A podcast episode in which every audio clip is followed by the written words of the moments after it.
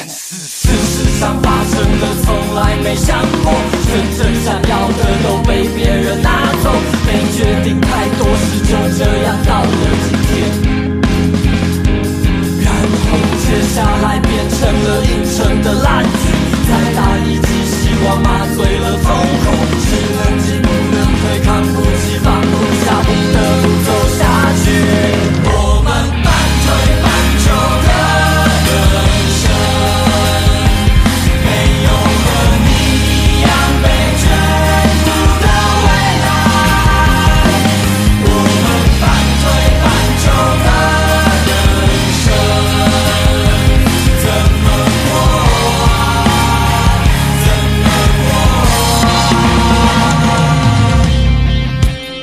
大家好，我是钱静，是北京师范大学的一名教师。在这期的音频里边呢，我对谈了体制内小职员们的聊天局，和凡凡还有雪峰老师一起聊了聊上岸体制内的这件事，包括现在特别热议的一个话题，叫做“上岸第一剑，先斩意中人”。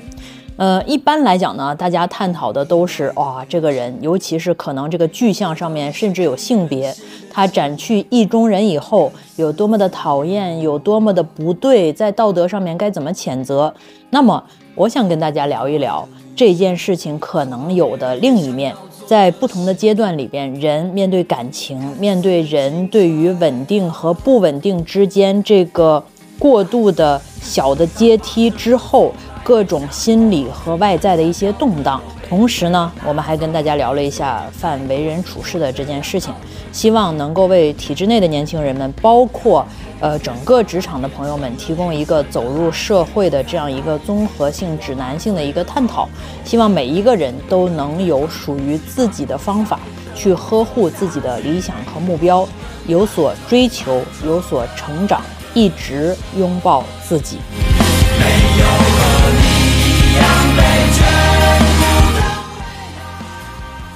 那我先介绍一下咱们钱钱老师哈。以下的介绍内容部分来自百度百科，呃，待会儿如果有我没介绍明白的地方，钱钱老师您指正啊。钱静教授毕业于澳大利亚国立大学管理学博士、教授、博士研究生导师，北京师范大学经济与工商管理学院管理与组织心理学研究中心主任。然后呢，此处我就准备省略百科上，我去数了，大概还有至少十一个 title。这是一个 title 我就不念了。然后呢，就用我们钱老师在 B 站上的名字来介绍，就是非常低调的钱静老师。然后后面就一句话，著有畅销书《学术咸鱼的自救指南》，就是咱们钱静老师就是这么低调哈。就是如果大家看过钱静老师的视频，可能也就知道，就是。七期干货，不只是在校的同学，很多在职场的人或者是社会人看过、听过钱老师的视频或者播客，呃，也是非常受教的。就钱钱老师真的是一位帮助到很多人的人。嗯，对，因为我记得当时凡凡把钱钱老师在我们播客下面评价的那个截图发到我们听友群里面的时候嘛，听友群的听友们就是有很多同学就特别的激动，然后说。哇，我们居然联动到那个钱钱老师了！梦幻联动，梦幻联动，希望这次能聊到大家感兴趣的内容。然后我们就先请钱钱老师先给我们小伙伴们 say 个 hi 吧。嗯，say hi，小伙伴们好，我是钱静，凡凡好，雪峰好，钱老师好，钱老师好。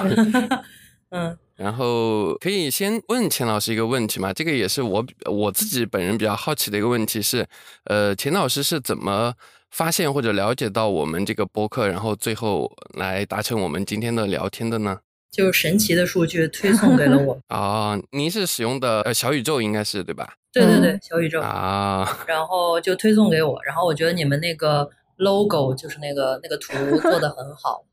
就是是我是我熟悉的那个那个味儿，然后我就点开了，然后点开了就随机听了一点，就觉得很有意思，然后。这是之前，然后之后就是我评论发的那一期，是我又有一天，然后又推给我了，就是你看锲而不舍推给我，说明我们很合适。这倒是。然后又推给了，又推给我上新了，我关注了你们，然后又上新了，推给了我，然后我听了那一期，可能洗澡的时候听了有个二二十分钟嘛不到，然后我觉得这期非常好。呃，然后我就觉得很合适。这里边有一些说到的东西，也是经常连线的过程中一些小朋友问的一些困惑，就是把自己桎梏到的地方，而且这些嘉宾只给的答案非常的直接，就是不是啊，你也可以这样，你也可以那样。就是凡凡，我记得凡凡问嘉宾一个问题，就是你觉得在体制内为人处事这个东西是可以避开的吗？然后那个嘉宾就说不可以，对，非常直白的，就是。对他觉得一定要去学，一定要去做，等等等等，就是我很喜欢这种风格，所以我觉得很好，也有好多东西想向你们请教，所以我就不敢当，不敢当，就就自荐了一下。没有，我们觉得请钱钱老师来，也是因为就是刷到您视频上，当时我们在做这个选题的时候，刷到您视频上，觉得哎，有很多东西其实可能跟我们听友特别想了解的东西也非常的一致。对对，然后所以当时。我们在规划这个选题方向的时候，我们也是，就是你知道，听友群不是有小伙伴会经常讨论嘛，然后所以他们当时讨论的话题当中，我就挑了两个。第一个呢，就是呃，上岸第一件，先斩意中人。然后第二个呢，还是为人处事这个话题，因为总是避不开嘛。然后呢，我们就想，钱钱老师难得来一次，咱们就二选一。结果后来不是咱在听友群发了一个那个调研问卷嘛，然后就有很多听友都说。嗯，不行，两个话题都想听。就比如说，很多人都认为，就无论考研还是考公，然后大家对上岸就是都会产生一种超出其本身价值的一些追捧，所以人真的会因为上岸就产生圈层啊、阶级啊。还有就是有一些女生，她们可能会问：哎，我在体制内怎么样跟就是比方说男上司保持一个社交距离啊？都是一些非常就是在这次统计当中高票数的题目。所以后来呢，我们就根据收到的这一百四十多份问卷的反馈，然后就把这期的选题方向定成了这两个选题的结合。我们就想，那干脆就来一期钱钱老师对呃目标为体制内的这波年轻人走入社会的综合性指南，而且呢，还会就是想拿一个板块跟钱钱老师聊一聊钱钱老师自己的体制内生活，因为反正之前问的时候，钱钱老师说哈，嗯，没问题，啥都可以聊，就聊聊看呗，试试看，看看能不能让大家满意。对对，那个。呃呃，插一句啊，就是你们的那个征集的那个，然后最后又回到了我这儿，我也看到，就是我们有重合的听友，哦、对很多，对，应该不少，就是他们还把那个发到发到我的群里边，啊、然后还艾特我，然后让我来看，所以大家大家可能不知道，然后这个凡凡和雪峰他们的后边的功课做的有多么的细致。是非常详细和具体的，而且你从那个文档的规范来看的话，这个就是这是凡凡做的吗？对，一看就是体制内出来的吧？嗯，不愧是有十年的体制经历。对呀，是呀，是呀，就是这个文档做的特别漂亮，然后让别人看到特别舒服。这是一个完全以用户为导向的文档。不是一个自以为是、自嗨的一个文档。我自己研究职场嘛，我会去各种各样的职场，很多时候你也会看到，就是体制墙外的人对于体制内的人，有的时候也是会有一定的这种所谓的呃标签啦，或者滤镜啦，等等等等，就是觉得好像都是我们几十年以前觉得爸爸妈妈那个年代认为的，就是喝喝个茶、看个报纸就可以了。但其实我们体制内现在一批又一批的年轻的朋友们。然后是非常认真的、很细节的，这个也是我观察到的，并且非常的辛苦。嗯，这个话题我们上期是一位就是从对从体制内呃六年之后辞职，然后进入职场之后比较成功的一位同学嘛，他也聊到一个观点，他就说，嗯，他现在作为公司的合伙人，他也很乐意就是受到这种有体制内经历的同学，因为他觉得就是这种有体制内经历的同学，可能身上有一些能力，他是就是肯定可以确定的，就肯定有的，比如像刚刚钱钱老师对樊老师的这一份问卷的的夸赞吧，这种就是基本的文案能力，可能也是很多有过体制类经历的同学，他可能是呃慢慢的就磨练出来的一种能力。嗯，我觉得还不仅仅是文案能力，是一种为别人着想，把别人装在心里的能力。嗯，这可能也是为人处事的一部分吧。没错，这是非常适合内向同学的为人处事之道的其中的一个子项。哦、嗯，哇，好开心！为人处事这件事情，我觉得可能可以从从那个钱老师这儿收获到很多的观点吧。嗯，然后我们先回到我们的这个提纲嘛。嗯，好吧，要不然我们就先开始我们的这个问题清单啊。先想问一下第一段的，就是想问问我们钱钱老师，就是以前啊，我们经常会听到一些恋人说，呃，上岸以后，就这个上岸，无论是考公上岸还是考研上岸哈。然后他们就说上岸以后，哎，我俩就不在一个圈子了，所以我们就分手吧。然后呢，他们这里所说的这个圈子，可能甚至在后来被演化成为了圈层和阶级。所以就想问问钱钱老师，您认为上岸它究竟代表了什么？人真的会因为上岸而产生不同的圈层或者阶级吗？嗯，那我的答案肯定是否定的。嗯嗯，换句话说，其实我是这么观察这个事儿的，就是大家一般所谓的上岸，就不管你是考研啦，或者是考公啦，其实都是在可能二十多岁的时候，就是从学生脱开学生的身份，到了一个职场，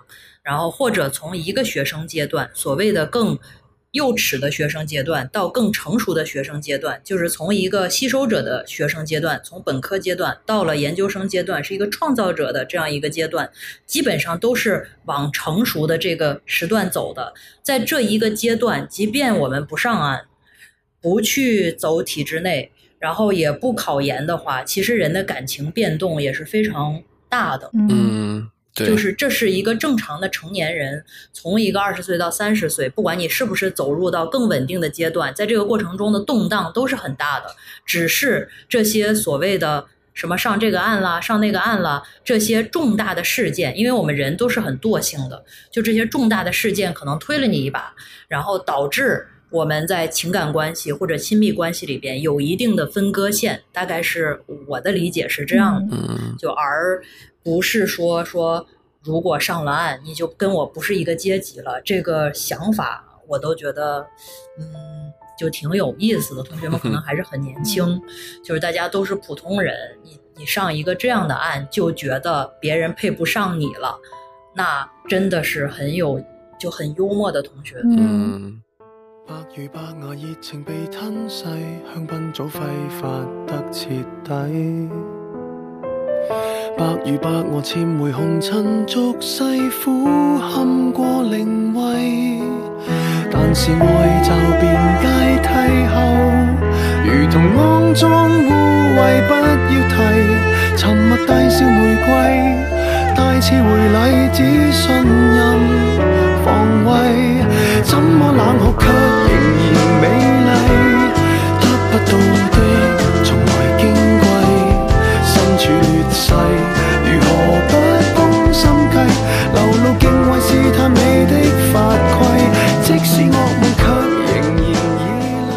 因为这个，我记得我们之前有一期做过一个情人节的特辑嘛，就是找了很多。绝大部分是体制类的同学问了一下大家的择偶观，其中有一个问题就是，呃，你是必须要选择体制类的伴侣，还是说都可以呢？其实，呃，至少从我们采访过的嘉宾来说，就是大家都觉得啊，体制类是 OK 的。我记得当时有个同学还开了玩笑说，体制类的伴侣他至少是经过国家政审的，但是他们也没有说执着于说哦，我一定要选择所谓的跟我一个圈层都是体制类的，或者都是。呃，在政府工作的这样，所以就像钱老师说的吧，我觉得这种所谓的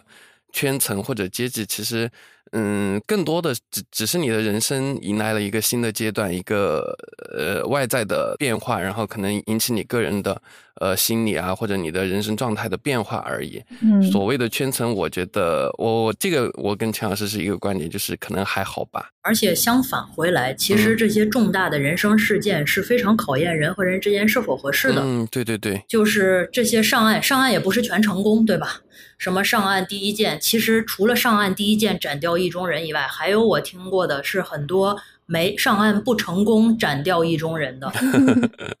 就是人在这种，其实我们经常说什么同甘容易共苦难，其实同甘和共苦都很难。就是能一起享福也是很难的一件事情。他能不能跟你在一个频道上面享受这种物质丰腴和精神丰腴也不一定。所以基本上这种不管上岸成功还是上岸不成功，这其实代表了两种人生里边的强，就是非常极端的状态，就是极致的开心和极致的不开心。这些其实都是对于情感关系的一个考验的机会。嗯。但我也听说过一种说法哈，就是呃，比方说一个男生和一个女生，然后男生在考研或者考公，然后呢，这个男生他考上了之后，他突然就会觉得，好像我现在身边的就是不管是我的同学朋友，他们可能更多的都是研究生学历了，或者他们都是公务员了。然后呃，之前这个跟我曾经也算是共患难吧的女朋友，她可能就没有这样的一些见识、学识、眼界。那么在这个层面上，我们是不可以。有这种共同话题来沟通的，那么可能分手就是迟早的事儿，所以还不如一开始就给斩了，怎么怎么样？就是像这种观点，您是怎么看的呢？这就说明他有一个假设，觉得学历的高低代表了见识的高低和有趣的高低。但事实上，以我看市面上的人群来讲，它并不是这样的。就是人的学历的高低和一个人有没有意思，是不是适合在一起生活，能不能够愉快的在一起，有没有非常丰盛的情绪和精神世界，这些和情这些和这个学历的高低，它并不成正相关的。所以，作为一个双非二本身，我突然挺了挺腰杆。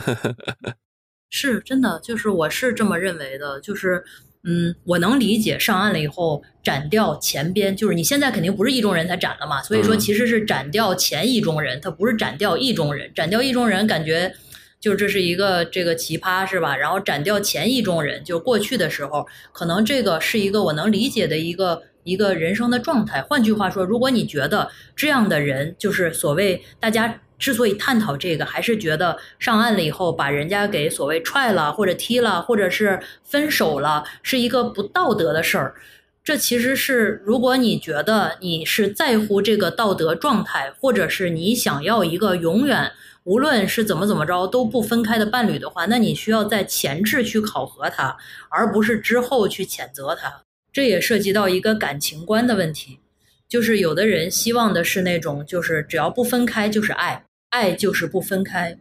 而有的人希望爱就是每时每刻，或者是你你有你心里有我，我心里有你，你对我好，我也对你好，活在当下，这是两种不一样的感情观。嗯，明白。而且我觉得以我的生活经验来说，我觉得就是所谓的你去找到所谓的哈同圈层同阶级，比如说你上岸之后找一个。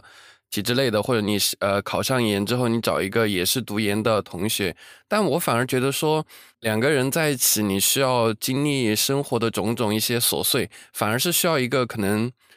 比如说他的工作环境，他的圈子跟你不太一样的这种有融合，破除掉自己的在日常交往中形成的信息茧房。就我交往的都是我这个行业的朋友，或者跟我学所谓的阶层差不多、学历差不多的朋友，那。我觉得，如果是这样的话，那我的对象、我的伴侣，他给我带来一个新的圈子，我去呃，经常跟着他一起去进入他的圈子，参加一些活动啊，跟大家交流啊，这些反而会给我融入到新的东西进来。我觉得这样可能是在实践中，比如真实的生活中，呃，体验会更好的一种伴侣关系。这个其实吧，就更多嵌套的是一个互动的问题。就我们在这儿讨论，好像是一方是主动，一方是被动的，但其实这个。这个关系之间是三个变量，就是 A、B、A 和 B。所以说，A 如果上岸了，或者是考上公务员了，或者怎么着了，然后他进了体制内了，他是变化了，但同时并不是 B 不变的。由于 A 变，B 也会变。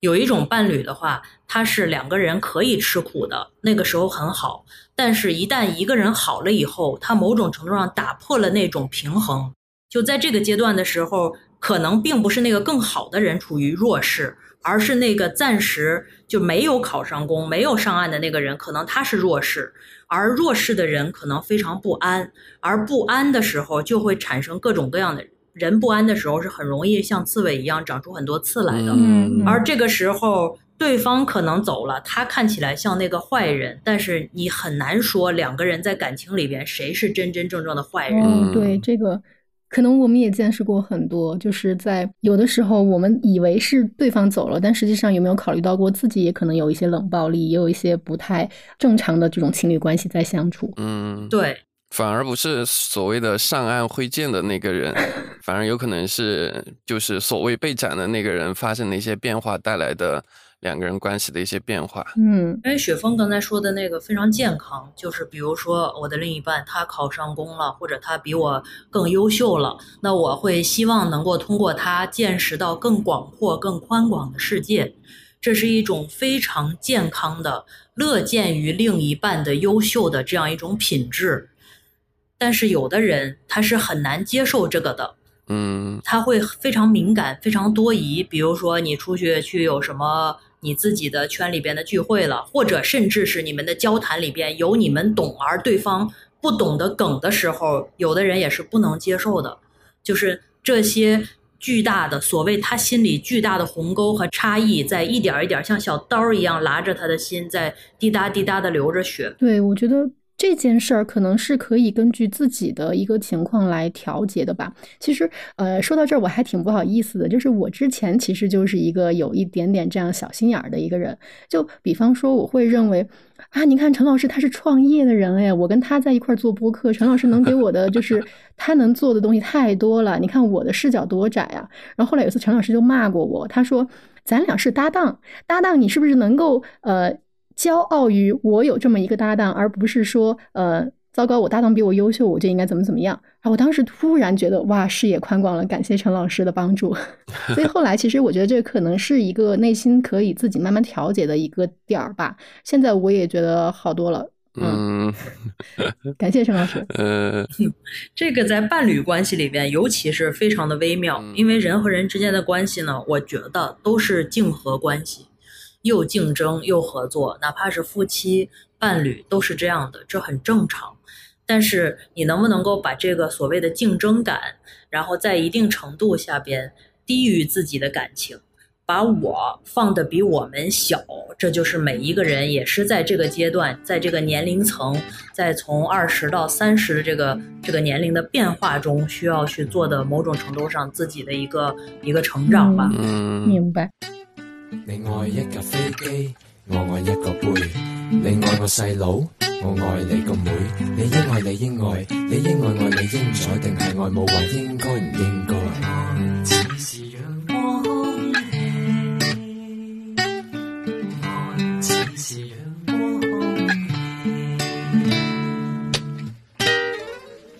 对我我我记得就是关于钱老师提的这个竞合关系，在有一期钱老师的视频中嘛，也有提到过，就是提到说，作为一个实习生，然后去到公司感觉很和谐，但是呢，有那个同事告诉他，那是因为你在实习，你要是转正之后，你看这些人还跟你和不和谐？当时钱老师就提了这个竞合关系嘛，我是还特别认可这个，可能某种意义上也是一种。呃，为人处事吧，就是不管是跟你的伴侣，还是跟你的那些看起来对你很好，然后以后可能对你不好的同事们，就是为人处事，就是把这种竞合关系维持在一个呃良性的波动范围内去竞合吧。对，是可以被接受，嗯。我认为，就是成年人嘛，别人为了就是干一件事情，为了他自己的利益来跟你产生冲突，这个我是能够接受的，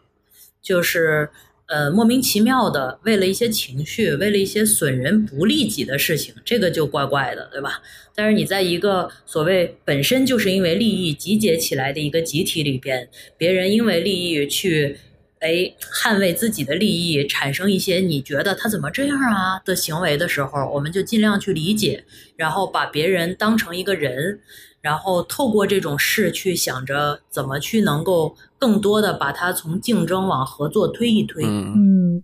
对，嗯，好的，钱老师还给我们这个问题拓展出去了蛮 多的地方的，我们没有设想到的角度或者或者观点的。我期待我们后面的问题钱老师的回答了。然后我就来问第二个问题吧，就是在最开始我们问出第一个问题，关于那个上岸第一件先讲意中人的时候，钱老师就提到了一个观点嘛，就是他认为。这种所谓的展意中人，主要是由于，嗯，你可能人生，比如说上岸了、考研了，然后你迎来的一种重大的变化，或者说叫重大的转折，然后这些人可能不小心迷失了自己。那么我想问的就是，邱老师，就是我们在面对这种人生过程中所谓的重大的转折或者变化面前，就比如说上啊，比如说你的创业、你的项目有了比较好的收获，或者说就像你因为一次跳槽获得了比较高的收入，或者说你的提拔呀、晋升等等等等这样的变化面前，我们应该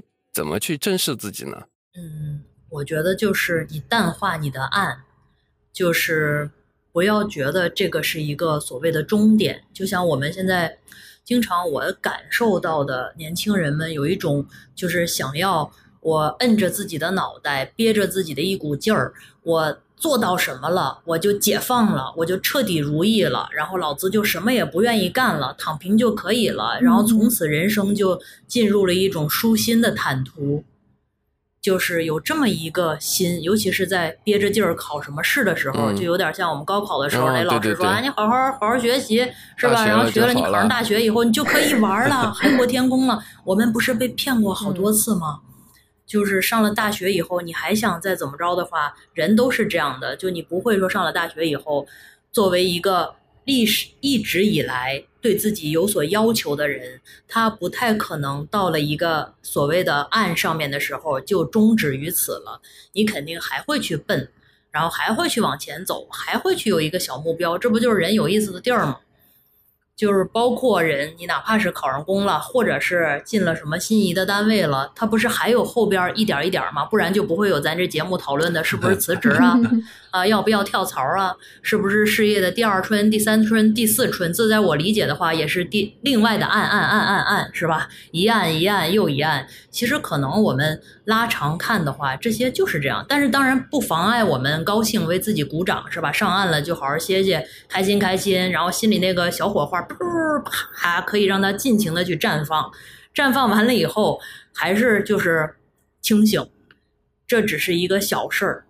就是作为人生来讲，它没有那么一个终结的地方在，然后就是抓起背包，摁着脑袋，然后继续去低着头往前一点一点的走。嗯，是可能需要不断的给自己找到新的目标，而且这个目标可能还是会一层一层向上台阶一样，然后让自己可能能往更高的地方去够，然后这个时候可能人生才会充满了一种充实感，然后才不至于说被一个转折就把自己给失去在了泥潭当中。嗯，其实也不用，就是我觉得大家还是，嗯，就是好多时候我们这种整个泛亚洲社会都有这种，就是它有一个垂直的岸。其实我们想的是，就像刚才凡凡说的，我要更上、更上、更上。但事实上，我的感觉是，随着你一直一直往前走，所谓那个笨笨笨，是吧？然后让自己有更更更宽广的这种视野，让自己有更多的经济收入等等等等之后，是真真正正能够允许自己去探索更宽广的旷野。就是往所谓的往上走，是有更多的自由和更多的选择的权利，而不是往上走了以后把自己更拴在一个窄地儿。我们年轻的时候之所以要有更具体的目标，是因为就至少像我这种安全感没有那么强的人来讲的话，我希望有一个社会公允的、认可的一个所谓的目标在，我把它扒到那儿以后，别人觉得嗯嗯你还可以，在你这个年纪还不错，然后这是对于没有安全感的人来讲非常好的这样一个所谓的奔头。但是当你走到一定的阶段以后，我觉得这个我得来的被社会所认可的这个奔头，是让我允许我拥有我在我更小的时候、更年轻的时候不敢去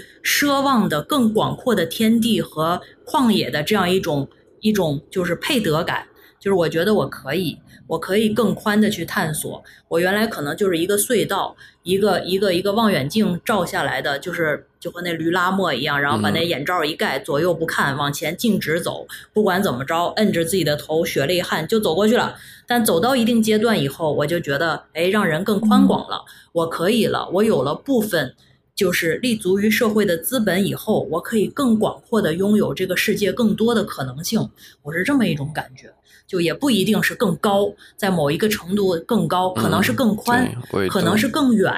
可能是更有意思，可能是更奇怪，都可以。对，那嗯。我解释一下我刚才说那个上台阶儿那个意思啊，可能也就是，嗯，它并不是指一种攀登，呃，可能说比喻成台阶儿有这个意思了，但实际上我的意思就是，可能你会因为不同的地方，然后走到了不同的门门门口，然后去可能叩响的是不同的一个新篇章。记得之前吧，我们有一个嘉宾，他也说过，他也举的这个例子，也是说他导师跟他讲的，他说人生啊，不是一个攀登的高山，而是一片荒漠。就是说，有可能你不管在哪儿拐个弯儿什么的，可能都是你的人生会叩响的一个新的门。那这个东西可能出现在你人生里，呃，也是一件非常有意思的事儿。对，是是是，嗯我的想法就做说的再朴实一点，我就是希望等到我老的时候，躺在那儿动不了的时候，我那那头脑里过电影的时候，我那有的过。嗯，对，就他不是，就是我把我想干的，我把我想体验的，都给他玩玩够了，然后体验明白了，然后把我想做的、想要带给这个世界一些什么东西的这些这些所谓的非常就是卑微的使命感，把它完成了。我躺在那儿觉得，嗯嗯，你特别棒，给自己竖一个大拇指，嗯，太棒了，不卑微，一点也不卑微，我觉得特别好。小人物嘛。高度很重要吧，广度可能也蛮重要的，特别是探索那些有趣的广度，可能是呃，钱老师刚刚提到的，就你老的不能动，躺下的时候那些有意思的点吧。嗯，是借口，从未意会要分手。但我的心每分每刻仍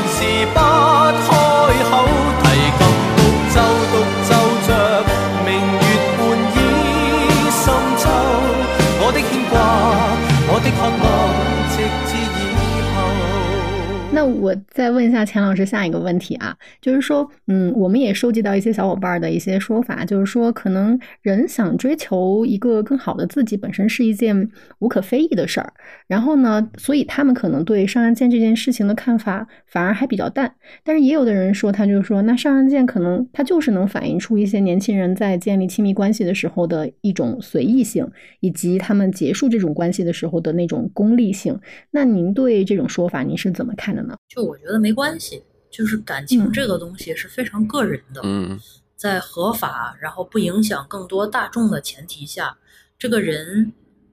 就是换句话说，我有时候觉得我们没有办法从一个外在的一个形式去评判别人过往这么，不管他是一年、两年还是三年的这个过往过程中，就是这这家这个家或者这种关系，基本都是一本烂账，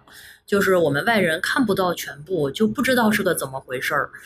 嗯。就说不上来，就就换句话说，我觉得这个就是上岸了、分手了这件事儿，它不一定全是一个陈世美的故事。所以可能背后的故事还很复杂，我们没有必要就是说一刀就把他们都就是斩为他们全都是斩意中人的那帮陈世美。当然也有可能是因为我上班多年，我的同事可能是更早些年间的同事，然后他们当中，我到现在为止，呃，还从来没有听说过一个呃，因为自己在这样的单位，然后他的比如说太太不在体制内，所以把他们对方斩 掉的故事。只是后来我在听友群里看到太多了，所以我觉得，嗯，这个是现在这个有什么样的变化了吗？或者是大家的整整体的心态发生了什么问题？或者是说，呃，现在是不是呃，因为考公考编它已经变成了就是一个非常热门的话题，所以才会被推出来说这样？所以我也是很想知道背后的原因。对啊，你像我看到的，我们那个就是在职了考研究生，这也是好多人都有家庭了，还有孩子，有的人还偷偷带着孩子来上课。那个我看都是非常支持另一半的呀。这个妈妈在上上课的话，然后爸爸抱着孩子在门口看来看去，探那个教室。然后什么都很温馨的画面，他没有说，哎呦，老婆考上研究生了，然后啪叽把我给斩了，然后你要孩子吗？嗯，就是还是一部分，嗯就是因为任何的历史事件斩掉意中人的情况都存在，那就更不用说上岸这件事情。嗯，根本原因可能还是在于他们之间的这个感情问题，就是归根结底，可能不能怪上岸，怪的还是说两个人之间到底出现了什么样的感情分歧、矛盾，也有可能，比方说会不会有呃其中一方他们本身真的是因为。观念的悬殊，或者是一些已经存在的东西，而被因为上岸归咎到上岸头上去了。是，就是现以现在这个教育来说的话，上了个研究生就能上阶级了，我真的 就是，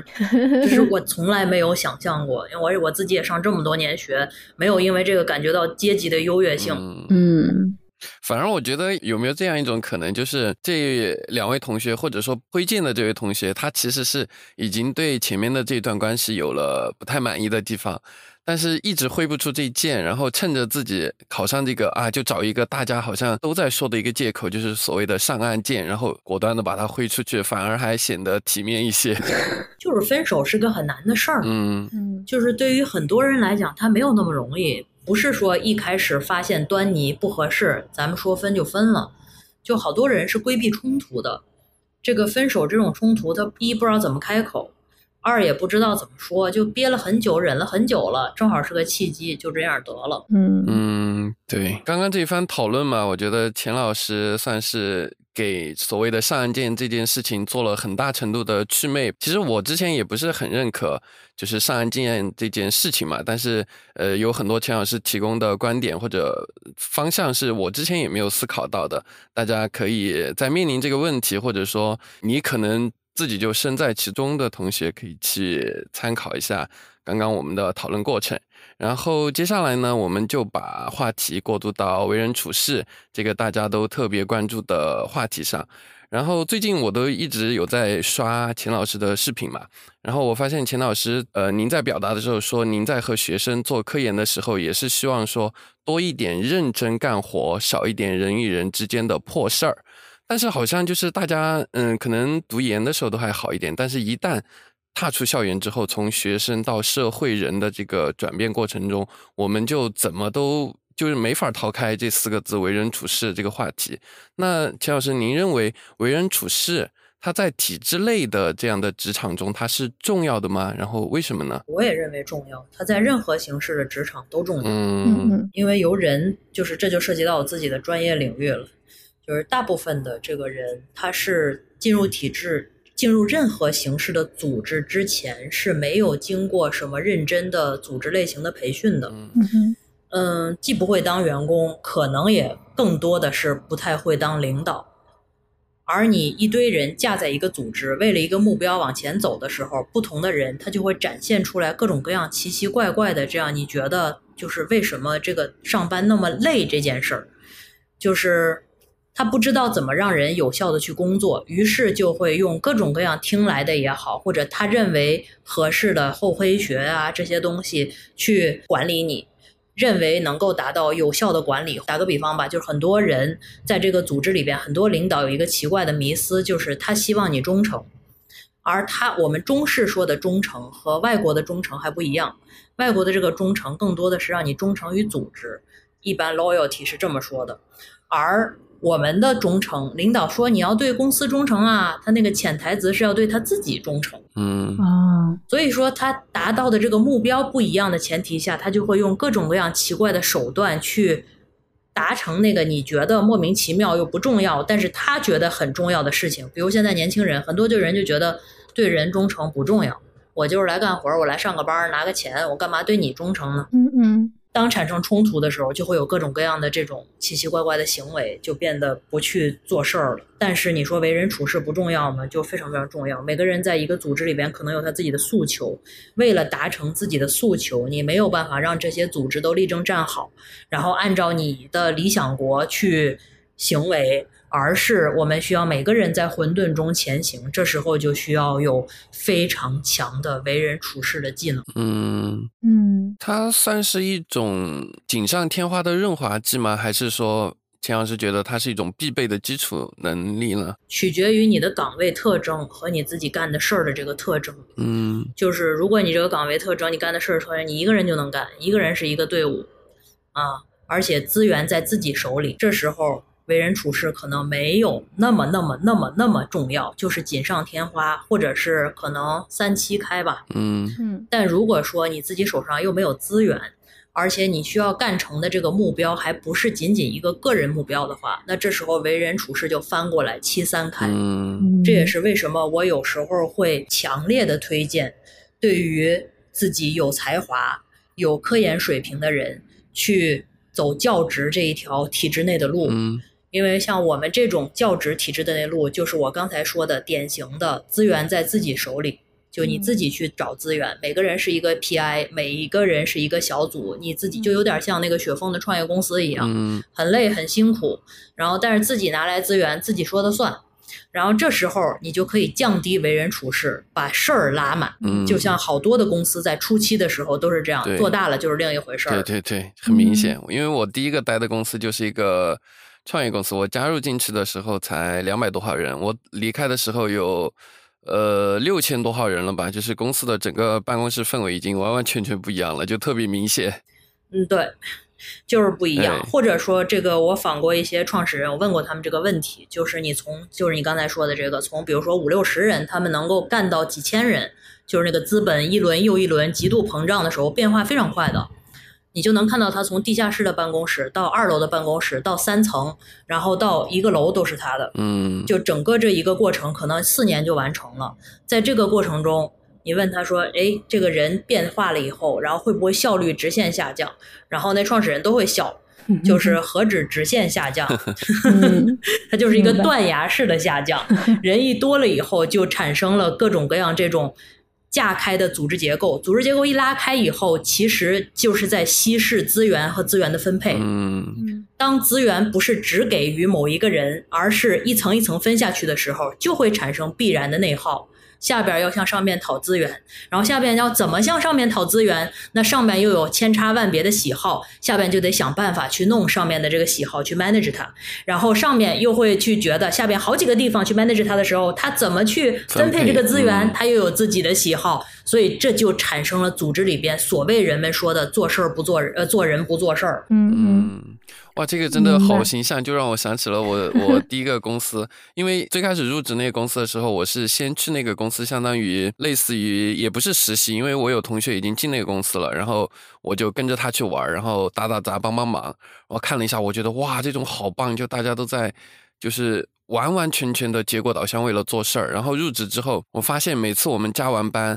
我们都可以跟公司创始人、跟老大一起去那个公司楼下的一家大排档夜宵店，大家一起吃饭。然后，呃，如果是周末喝点酒，然后大家谈论的都是工作，拿多少业绩，搞定了什么什么。然后等到可能都不到六千人，可能一两千人的时候，首先一个很明显的特征是。我们这些虽然是那个工号靠前的同事，也很难见到老大了。好不容易见一次的话，大家吃饭都是觥筹交错，都是啊怎么怎么敬酒，怎么怎么去讲漂亮话，没有再没有一个人会讲我我今天拿下了什么，我今天干了什么，然后大家那种很浓烈的就做事的氛围就特别特别的明显。嗯嗯，就是刚才说的那个，反正就是它没有人变好变坏的问题，而是你这个结构性的问题拉起来以后，拉起一个大的这个整个一个塔以后，它必然就会产生这样各种各样的一个一个消耗。嗯。嗯，那我想问问钱钱老师一个问题啊，就是假设我们是按照刚才说的第二种情况，就是七三开的这种情况，比如说现在是一个新人，他来到了一个组织里面，然后他必须要做到七三开这样的一个状态。您刚才说了一个字儿，说的是他必须要做到很强。那您认为什么样的程度的强才算是为人处事达到了一个强的状态？就如果让您形容一下，您觉得会用一些什么样的词来形容这个状态？嗯，以我的观察，这种为人处事的强，还不是那种就是我们看到的电视剧里边呀，或者是日常生活里边别人给形容，或者你可能会见到过这种人，就是他左右逢源，游刃有余，特别的圆融，然后在各地都能够吃得开，这可能是其中的一个品类。嗯嗯但是很多类型都存在，就是包括人有不同的性格。最重要的一个评判方式是你这个为人处事了以后，所谓你用你自己为人处事的方式以后，有没有助力你自己的职场发展？有没有把你想在你现在职位上面要达到的目标很好的推进？嗯就你推明白了，你就会；你推不明白，其实你就不会，只是你以为你会。嗯嗯，就是可能这个人他本身并不是像我们在电视剧里看到的那个样子，但实际上他只要能够达到他想要达到的这种种目的，就是换句话说，我觉得啊，现代就是更后现代，就是到我们下一代、再下一代、再下一代以后，这种所谓的为人处事，它可能会有非常丰富的形式。嗯就它不仅仅是那一种觥筹交错的形式，它有很多种把事儿办成的形式。现在也已经嗯开始有很多这样的表现形式了，我觉得。对呀、就是它不仅仅是包括现在创业者也不是一个形式啊。好多人觉得创业者都得像那个马爸爸似的啊，然后怎么着激情慷慨演讲什么，这个并不是。在我看来，好多的我去聊的创业者，甚至有些羞涩，嗯就是不善言谈的也有一个部分。嗯嗯，明白。嗯風凜凜，獨回望舊事前塵。是以往的我充滿怒憤，诬告與指責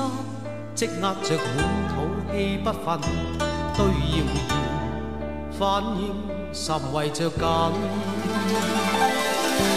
受了教訓，得了書經的指引。現已看得透，不再自困。但各有分數，不再像以往那般笨，沒淚痕，輕快笑着行。那我们要不然就先进入比较细节上的为人处事的这个部分哈，就是因为我们在我们的调查问卷当中呢，当时就有一个那个最高频词汇嘛，然后我们就发现这个最高频词汇竟然是领导，然后呢还有一个最高票的问题，这个问题呢就是应该和同事保持什么样的距离。嗯，所以我就结合了一下这两个就是问题和词汇，就是说想请教一下钱钱老师，您认为就是在我们每天最日常的这种同事相处当中哈，咱和同事以及咱和直属领导，还有比如说我们的分管领导以及单位比较高级不常能接触到的这种一把手之间，咱分别应该保持一个什么样的距离呢？跟领导的话，如果是对年轻人说的话，我觉得就是要大方，嗯嗯嗯就是大大方方的，可能是一个非常好的姿态。经常我们听到有一个词叫做“不卑不亢”，就是这个词其实做到还挺难的，稍不小心就变得好像畏畏缩缩、特别猥琐，然后就是低头哈腰的。我觉得也没必要。要不呢，就有的人就是就是完全是那种，哎呦，我也不鸟你是吧？然后你算是个什么东西，什么这些，这也完全没必要。就是你能够做到平这一点，不仅仅是对领导，对所有人能够做到平，这其实是人生很大的一个修为。嗯，就很多新人，我觉得可能是就是所谓的掌握不到那个度吧。啊，我我是该热情一点，还是呃那个卑微一点，在领导面前就掌握不到那个度啊？那算了，我还是逃跑吧。就可能是这样一种心态。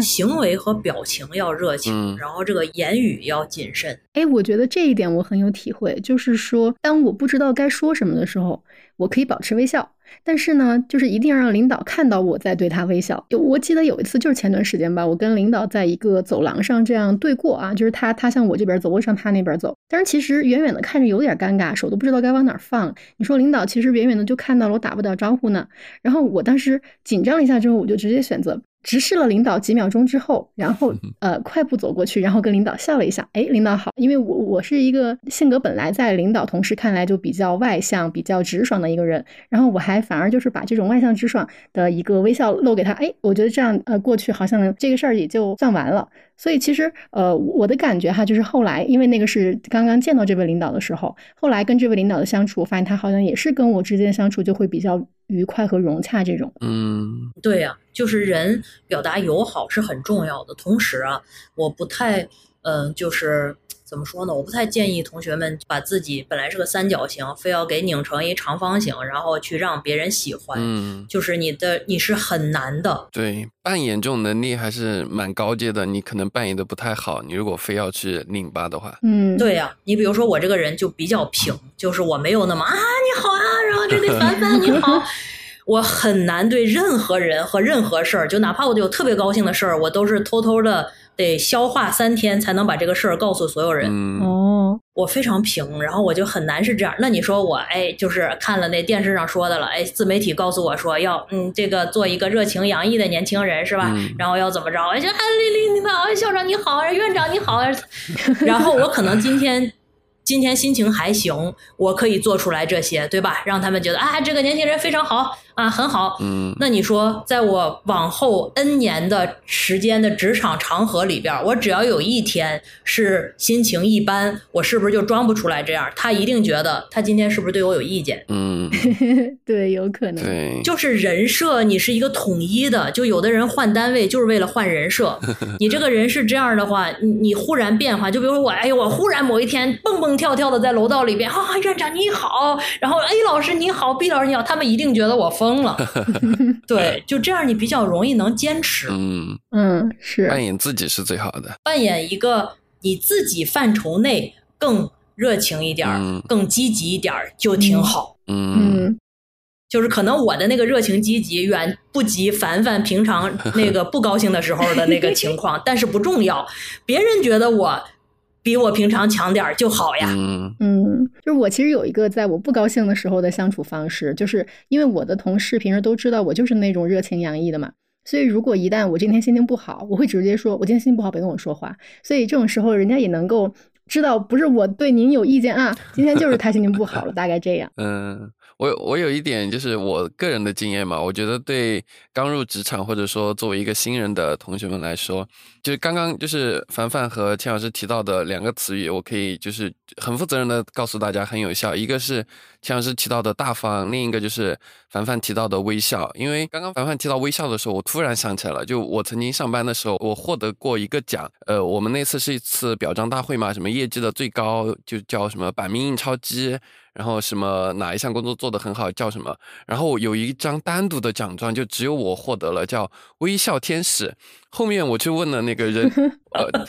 对，就是我是一个男生，就获得了这样一个称号。然后后面我还去问了人事的同学，我说这个是怎么回事？怎么只有我一个人得这个？还有还有奖金，我印象中是两千块钱的奖金吧，哇就当时对我来说还蛮多的。我后面去问了人事的同学，他说你都不知道，他说这是老大单独说的，要给你写的一个奖状。当时我们奖状都印好，然后给老大签字的时候，他单独说要给你印一个微笑天使。然后后面我就问了一下嘛，他们就说老大对你的印象就是每一次他去到我们办公室，那会儿公司还比较小的时候，我们老大的办公室就在我们我们那个大办公室隔壁，所以他每次会穿过我们那个办公室进入到他的办公室。他又说老大说他每次见到你，你都笑得特别灿烂。他说刚开始他还以为说。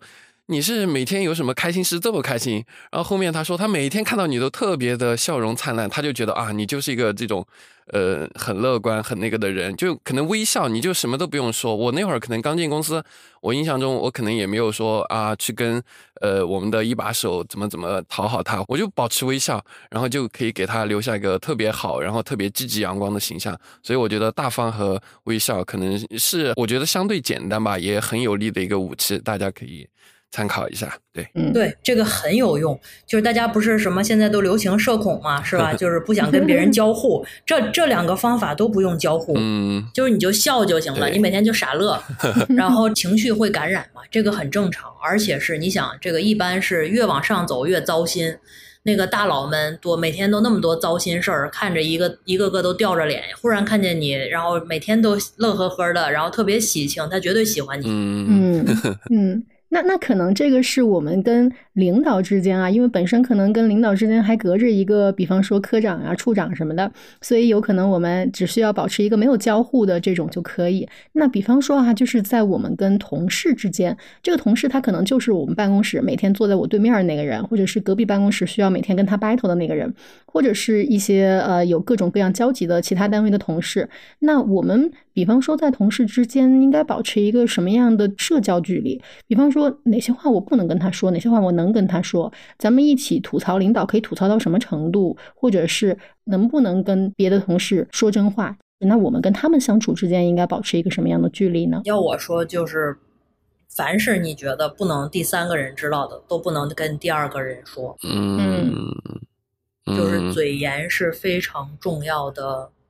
优势，嗯，这也是一种风格。你一旦开启了这个，就有点像喝酒一样。我记得你们好像聊过这个，是吧？哎你一旦开启了喝酒，对，喝了第你一杯就得一直喝你就得一直喝，你跟 A 喝不跟 B 喝就很奇怪。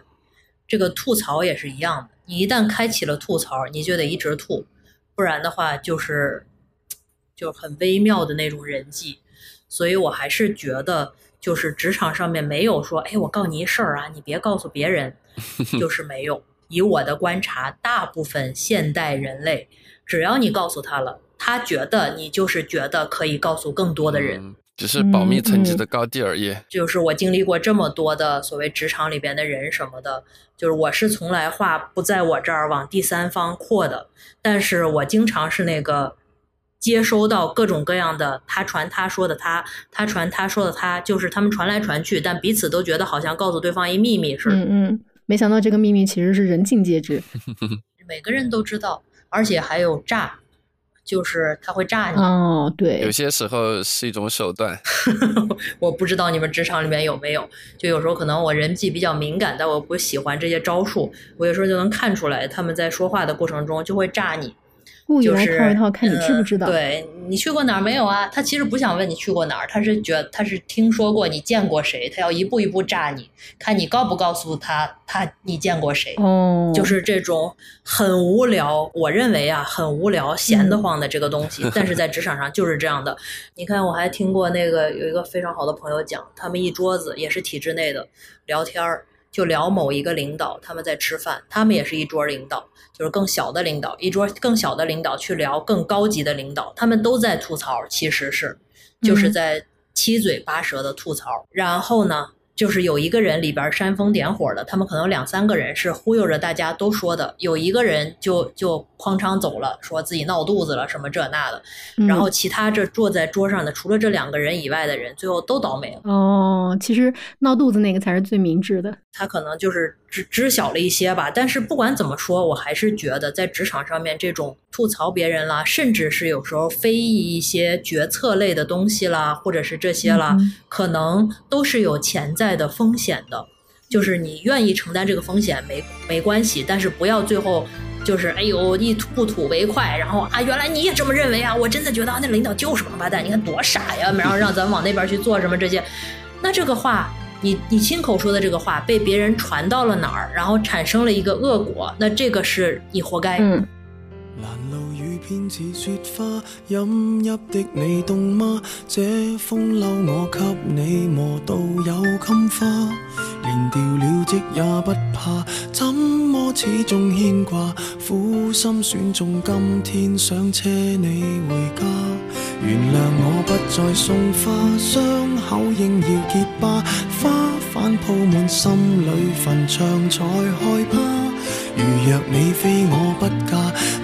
彼此終必火化，一生一世等一天需要代價。誰如果是按钱钱老师这样的说法的话，是不是你也会认为在职场当中可能真的很难交到真正的朋友呢？能，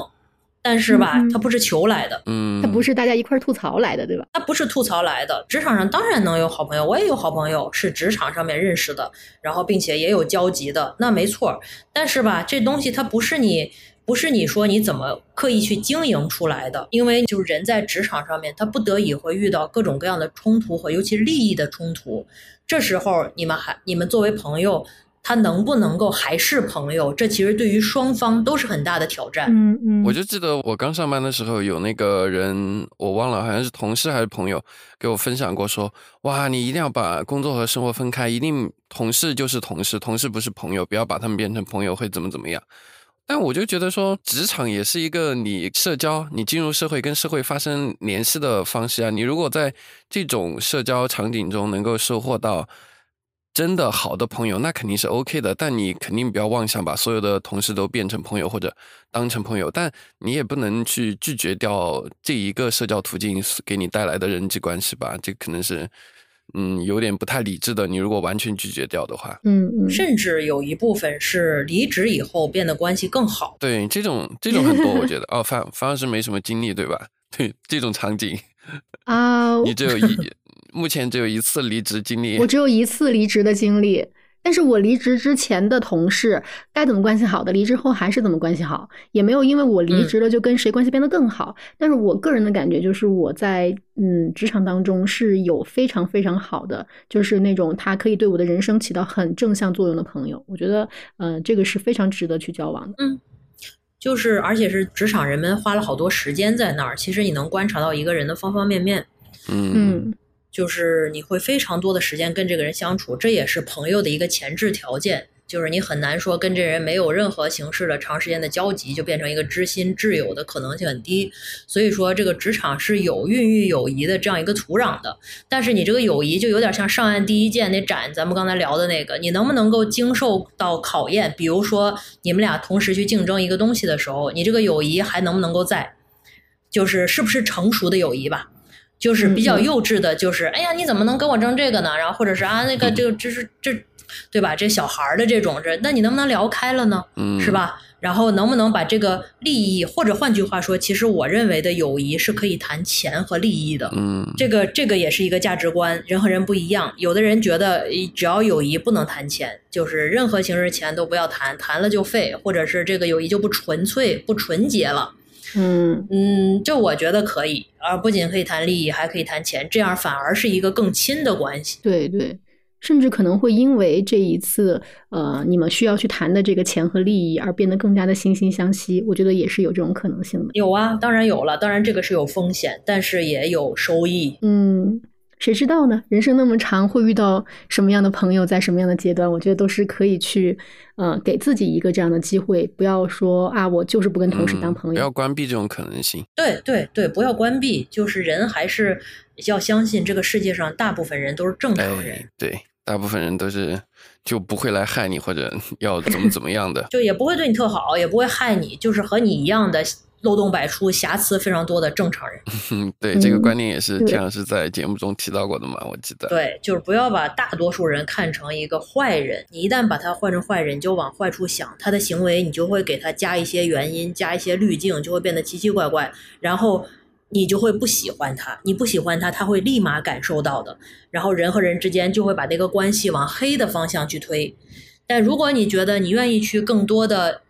首先起码前两次展现赤诚、展现善良。这些真善美的东西的话，那可能你就会有更大概率的把一些关系往白的地方去推。嗯，对，就是不要关闭这种可能性吧。大部分人都跟你一样，都是正常的，都是普通的，可能还是人性本善的，带着一些善意的，所以没必要拒绝他们。对，人为了自己的利益去打拼，不是不善良。你在为你的利益打拼未来，人家为自己的利益打拼未来，他不是个坏人，什么事儿都可以商量。但是好多人一旦看到别人为了利益去冲过来的时候，他就会觉得完蛋了，这是个王八蛋。嗯 嗯，就是直接就把这条线割开了，或者人生就崩塌了。那这个还是没有把人当人，就包括咱们前面跟领导相处，其实也是一样，你把人当人。你站在那个位置的时候，你想想你喜欢什么样的人？你喜欢所有的人。就我有一次走在那个校园里边，就从南走到北的时候，我就远远的看到一个上过课的学生，因为他长得特别高，一米九几，所以他非常明显，我一眼就看出是他来。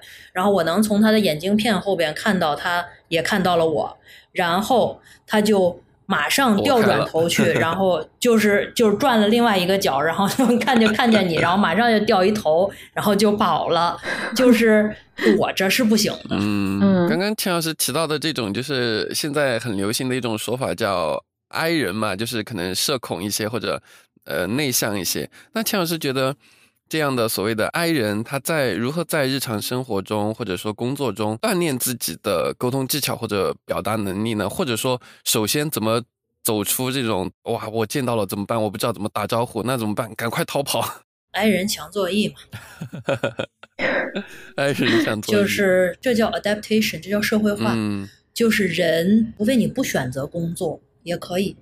人有好多方法可以活，除非你不选择这种社会性的工作。你一旦进入职场，选择了一个社会性的工作，那面临的一个功课就是社会化。你的 I 呀 E 呀，这不是借口，嗯，就是这是你的底色。每个人都有自己的原生底色和你能够社会化之后的一个结果，因为你要团队协作，你要交互，所以你必须要完成社会化，不然会拖累别人。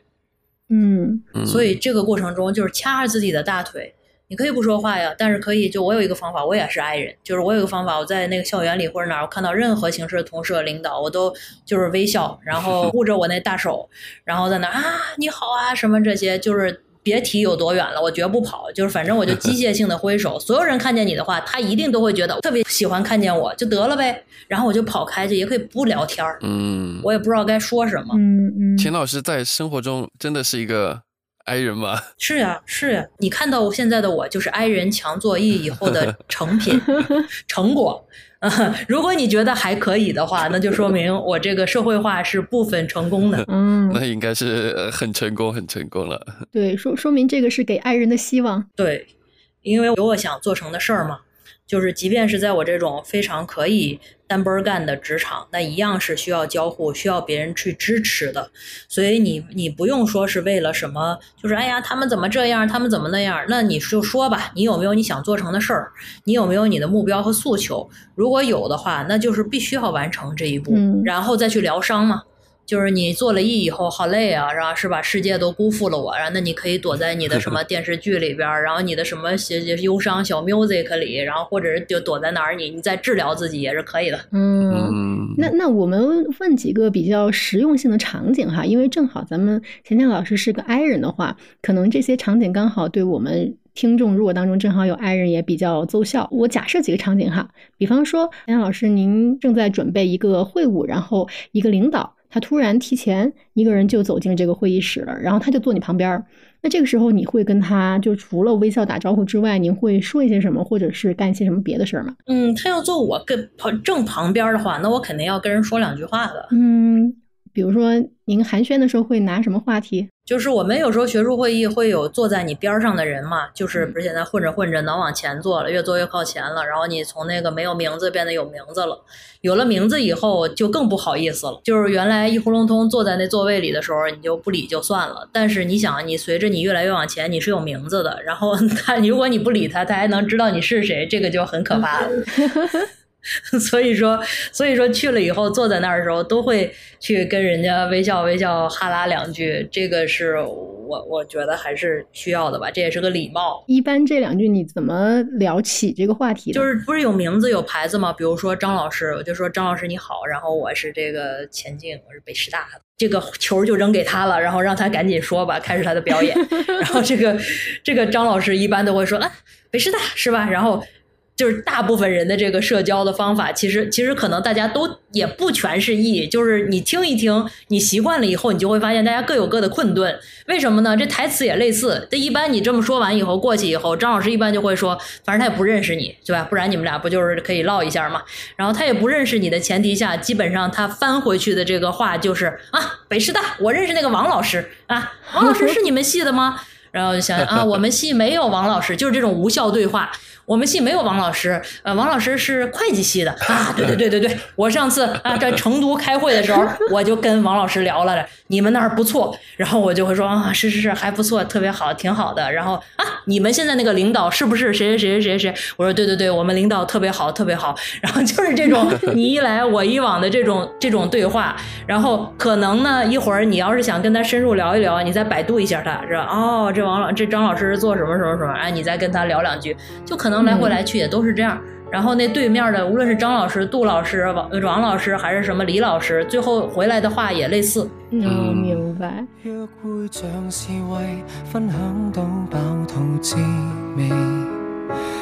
有任何难题却不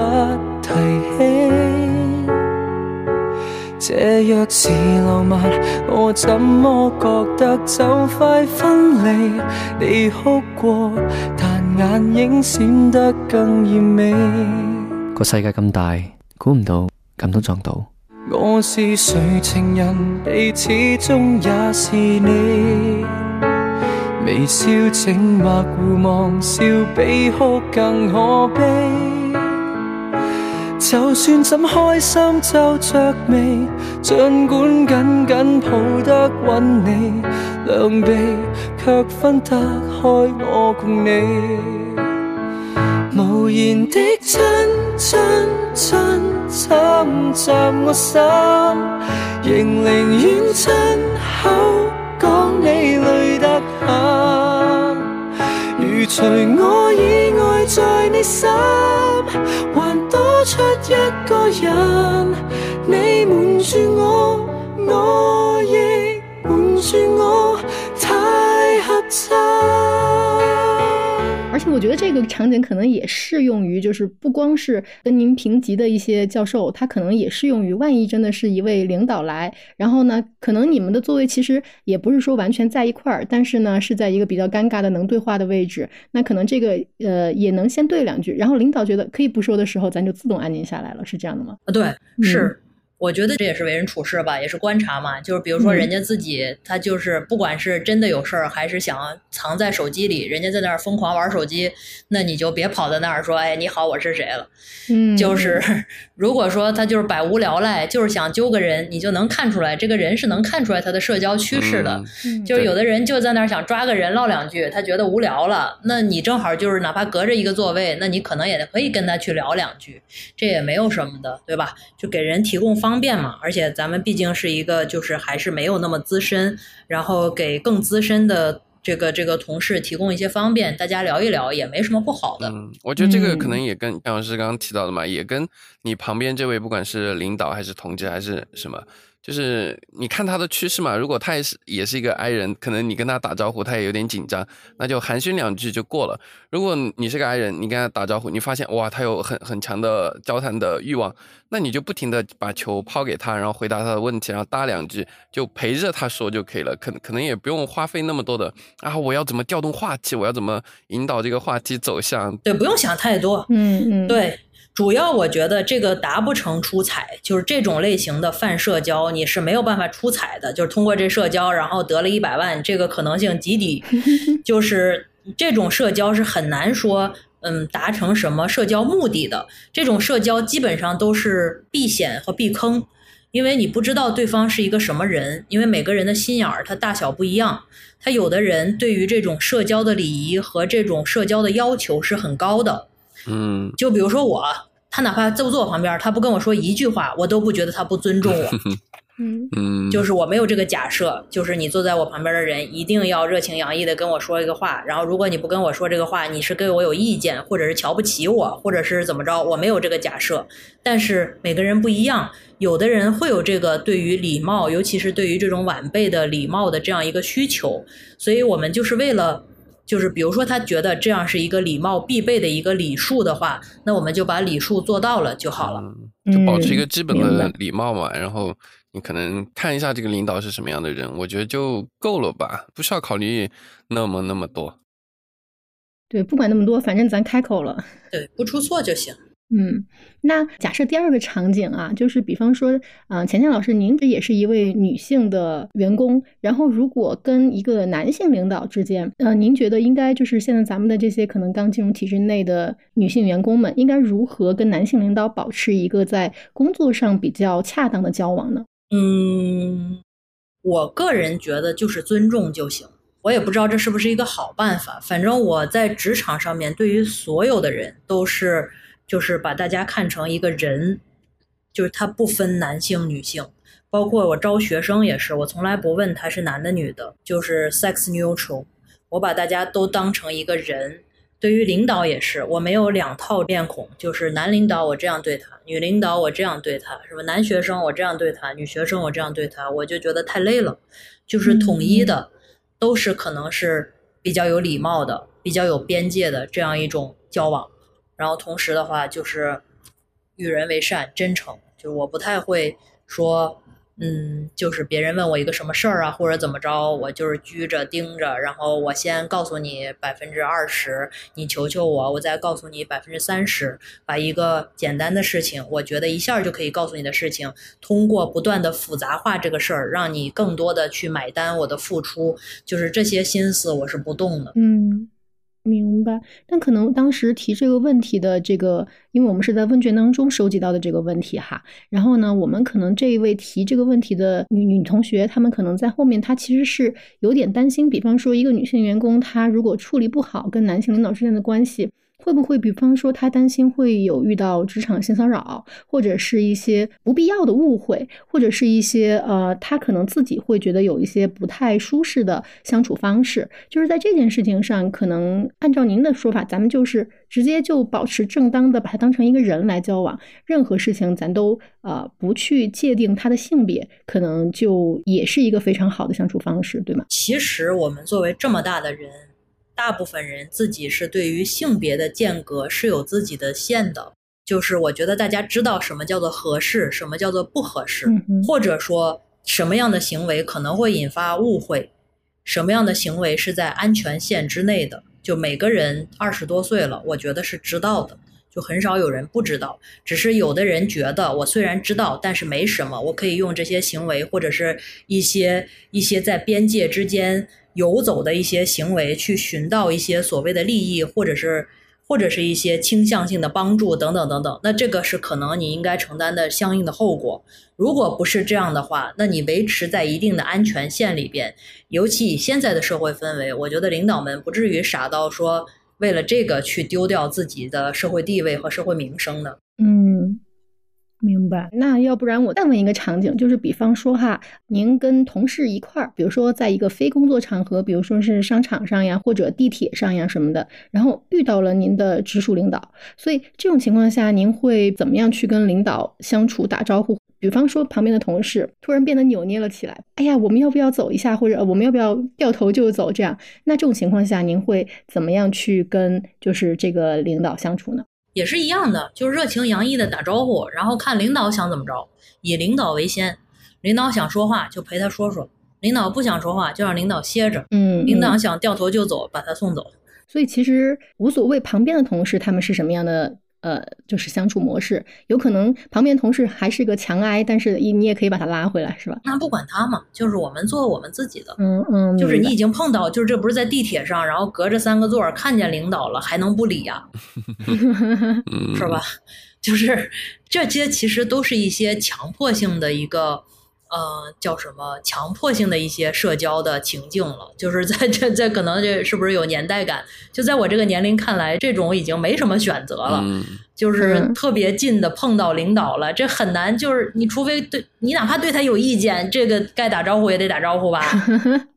对，设置这个场景是因为之前很早以前吧，我当时跟呃两个同事一块儿去坐地铁，然后呢，当然本来就觉得下了班了，大家开开心心坐个地铁，也也就是嗯没有什么预期会在那里面遇到领导，结果没想到一进那个地铁门儿就看到领导就坐在就是那个长椅上，然后当时我们就在想，那我们是应该坐在他的旁边，还是因为他旁边其实也是全空的，因为我们那是起点站嘛，然后还是坐在领导的对面。当时我们三个一下子就愣了，然后我的另外两位同事呢，就是如果哈，假设这两位同事他们那天只都没有来，只有我一个人在车上的话，我可能就是会直接坐过去跟领导可能隔一个座，这样的话我既能正常的打招呼，也能够就是比方说待会儿如果有其他人上车，坐在我和领导中间，那这样咱们该玩手机玩手机也挺好的。但是呃，我那俩同事他们就特别的扭捏，然后他们上车之后就、啊那怎么办呢？要不要往那边走呢？就是就开始互相。面面相觑，然后饱含深意的微笑。这种时候，其实越看领导可能比我们还尴尬。对呀、我们最后就选择了在领导的对面坐下来，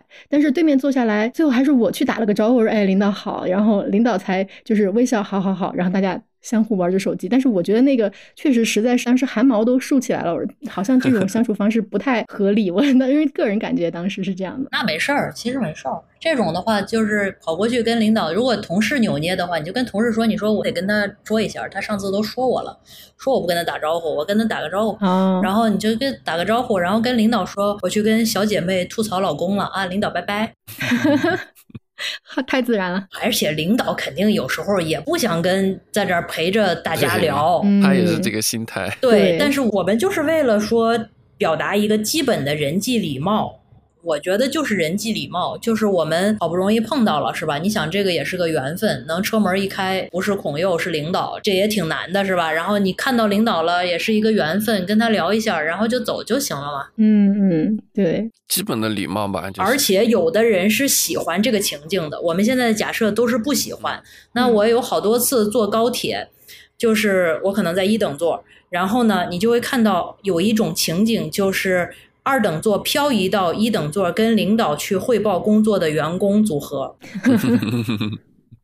明白，就是那个列车列车员会一直的说，哎，就是先生，请你你请您回到那个您的车厢，然后他说，哎，我一会儿就走，我一会儿就走，然后就陪着那个领导在那儿说介绍啊，领导，我是从这个山东分公司调过来的，然后领导就你就能感受到领导在陪着他聊。啊，然后这领导就会说啊，山东分公司，这张老师套路又来了啊，你们那个头儿是谁谁谁谁？对对对，他现在已经不是了，他下去了，然后换了另外一个领导，什么这些，然后就在这儿尬聊，然后跟领导去汇报自己的优势特长，在这儿干了多长时间，擅长什么样的业务，未来有什么诉求，然后孩子几岁了，然后老婆在干嘛，就是就是这种类型的汇报，这就是传统意义上的体制内的可能想要去经营自己向上关系的。其中的一种范式和手段，嗯，明白。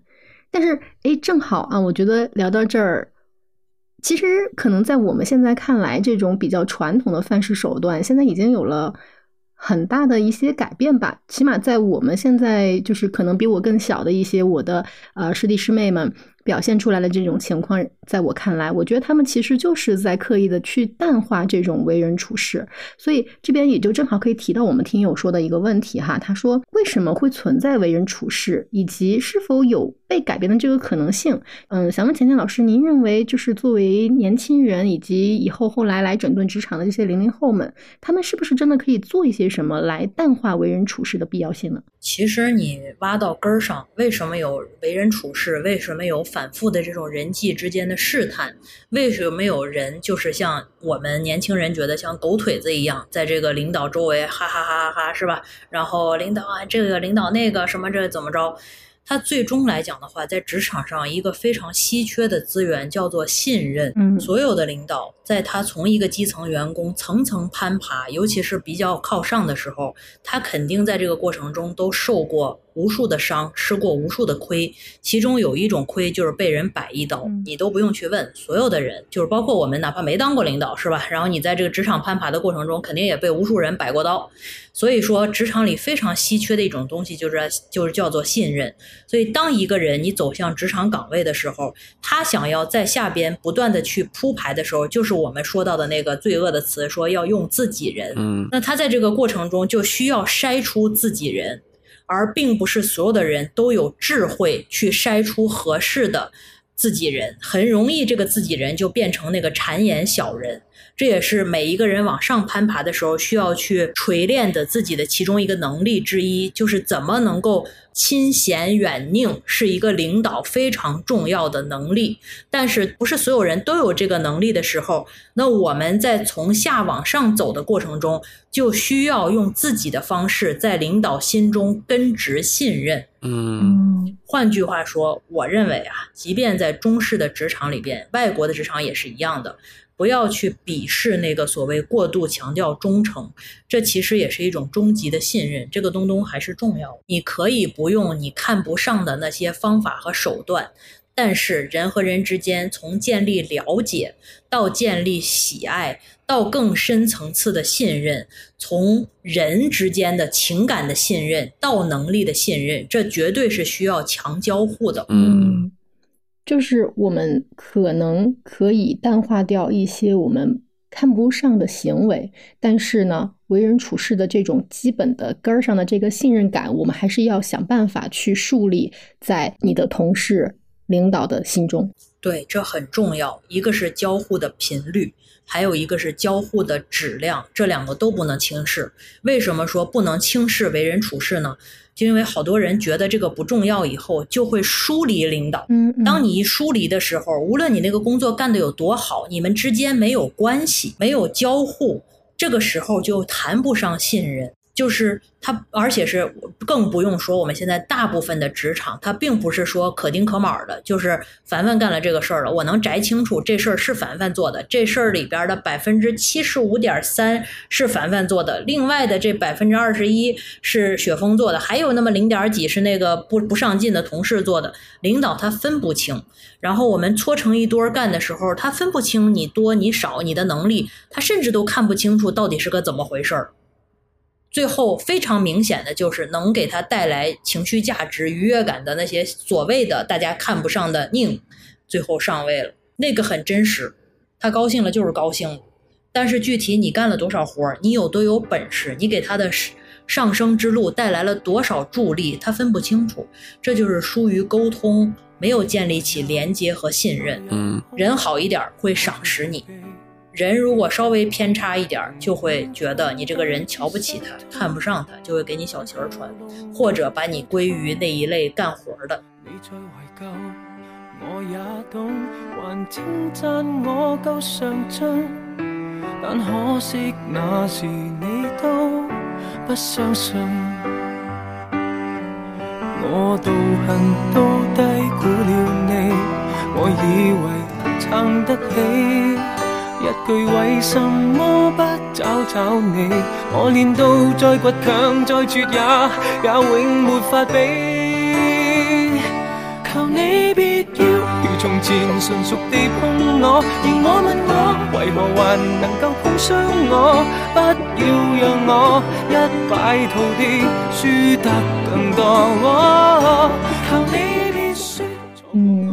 是吃力不嗯，讨好。刚陈老师提到的信任感的部分，其实我还蛮有深切体会的嘛。就是我之前在听友群也给大家分享过，就我上班的时候，我们部门需要很大频次的和我们公司的财务部有交流互动，就我们部门会涉及到大很大的频率的，就是呃帮客户发起在公司的一些退款还是付款，然后我们就要按照财务部提的很多要求去填表啊，就要按照财务部提的很多要求去做。但是呢，很多同事不上心，也搞不清楚，所以。给大家的印象就是哇，财务部的人好难沟通啊啊，办个事儿他老是给我搞不定。然后我那会儿我做了什么呢？呃，这个还不是我的领导，他呃不算是我的领导嘛，我就没事儿，我就天天，比如说刚午休过或者刚吃完午饭，我就跑到那个财务办公室去，跟财务办公室的老师们打招呼呀。嗯，在这种沟通的过程中，我其实是带目的的，就是我想第一刷一个脸书，就是我以后找那个财务部的同事办事会更顺利。第二，我跟财务部熟悉之后，其实他们也在我的身上灌注了一些目的，就是啊，他们发现他们部门我就跟小陈比较熟悉，然后我会把我们新的财务的标准要求更多的告诉他，并且说，哎呀，你们办公室那个谁谁谁每次提的款都有问题，每次让他回去重做，按照那个手册做，他老是做不对啊。今天我我我跟你好好说一下，因为他最信任的就是这个小陈，就是我。然后他会把这些东西都告诉我，然后由我回去告诉我同事的时候会更顺畅，而不是我的同事在某一个流程被打回来之后，又跑到财务部，财务部老师说这个教了好多遍了，你怎么还是不会啊？我个人的角色可能就在这中间起了这个作用吧。然后我回过去看，那可能就是我通过我的方式，我跟这个财务部的老师们建立了这种信任感。然后他们对我有信任，他们不管是对我的事情开绿灯也好，还是说让我作为我们部门跟他们部门中间的一个桥梁，就因因为有这个信任感嘛，他把更多的事情告诉我，由我来传达给我的同部门的同事们，可能这个会更顺畅一些。所以说，大家也没必要说那么的去反感这些所谓的这些很会来事儿的人。其实我的底色，就按钱老师刚刚讲的那种说法哈，我的底色其实也是一种。I 人就是这个范老师应该比较清楚。我跟你比的话，就肯定是一个 I 人。然后我可能也是某种程度的强作役吧，就是我会去在同事啊之间去刷这种好感度，可能就像玩一个经营类的游戏一样，就我不停的去刷好感度，好感度高了之后可以解锁什么，比如说。对我的当时的情景来说，我可以解锁财务部对我的信任，可以解锁财务部老师们对我提起的流程，然后一定程度的开绿灯。所以这个一个是看你在一个组织中你想怎么去完成这件事情，另一个就是这种所谓的为人处事或者谄媚带引号的谄媚哈，它也嗯不全是坏事，或者说为了上位为了什么的，它可能也只是一些做事的手段，或者说你可以达到这个目的的一种方式吧，它是一种信任感的体现，我觉得。嗯，陈老师是 I 人，这个我作证。嗯，我跟你比，完完全全是个 I 人。对，就是你为了把事儿干成，然后其实就是把人当人。你想，大家工作都挺累的，就有的时候，嗯，不用把这些东西都妖魔化。换句话说，其实每一个人在这个为人处事上面都可以去找个观察的对象或者学习的师傅。嗯嗯，就是这是一种垂直关系的像的东西。就有的人你，你观察一下，大部分能在公司里边为人处事游走好的，可能人家在这个从小的生活里边就有这种榜样，就是特别会弄关系，然后特别会把什么东西都圆融化，然后不把事儿当事儿，不把矛盾当矛盾，很容易就化解了。包括现在我们说的做这种思想政治工作，然后包括这种政委类型的聊天，这其实在这里边都是属于这一种方向的，就是有什么东西我们来聊一聊。啊，然后互相沟通一下思想，互相沟通一下有无，然后把这种情绪向的东西降到比较温和的状态，就包括刚才雪峰说的，我要给他这个是吧？然后去那儿刷刷好感度，然后包括有时候我们去办事的时候，今天天气特别热，然后给人家带一个饮料，这算很恶心吗？嗯，一点都不恶心，就是。就是如果你觉得，然后你挺渴的、挺热的，然后给那个在那儿一直工作的人，你给他拿一个饮料，我觉得这叫将心比心，这不叫狗腿子和恶心。对，就是心里舒服了，那自然人都是将心比心的。但是好多时候，这个社会就是很浮躁，然后也很就是好像冲突性那个火花非常的强，所以说人们都不愿意去先付出。但是，一般来讲，付出了以后，结果起码百分之八十都不错。嗯，对我我特别理解钱钱老师说先付出这件事儿。就有的时候可能我们怎么说呢？我也给人买过奶茶这件事儿哈，但是我总觉得这个是我对他的一个关心，一个我关怀的一种体现吧。反正我总觉得这件事情如果由我来主动，就包括很简单一个事儿，我跟陈老师如果我们俩呃吵架了。都是一般我先道歉，所以我我我我就是说，在这件事情上，如果我先付出了，有可能我虽然有可能收不到回报，但是我总会认为我在做这件事情的时候，就是我最先获得这种平静感。所以我觉得这个是在未来当中，呃，可能对为人处事还比较陌生的小伙伴可以去尝试的一件事儿。嗯嗯，谢谢樊老师在我们伙伴关系中。为人处事中主动的这些动作，好吧，嗯，那我们就问一下钱钱老师关于呃我们这个体制内标准提纲当中提炼的问题了哈，就是想先问一下钱钱老师，因为其实这样的，我们节目呢每一期都嘉宾都是一个标准提纲，然后每个人可能大概会有百分之五十左右的一些题目的替换。但是呢，对一些问题，大家基本上都会进行一些回答，但是答案真的是千差万别。虽然咱们这期是特辑，但是因为我们听友非常感兴趣您的故事嘛，甚至还有听友专门 Q 我们要请您聊您和钱妈妈的故事，那我们就挑了这么三道题啊，想请钱钱老师回答一下哈。第一道题呢是，嗯，钱钱老师，您对体制总体是一个什么看法？请用三个词来概括一下：安心、严谨、约束。安心、严谨、约束，可以阐释一下吗？嗯，就是体制，我的理解就是比较比较一个安心的地方，它相对来讲比较稳定。比稳定更前一步的时候，我觉得主要是安心，就是它有自己的框框，就是有可能大部分比较明确的东西在，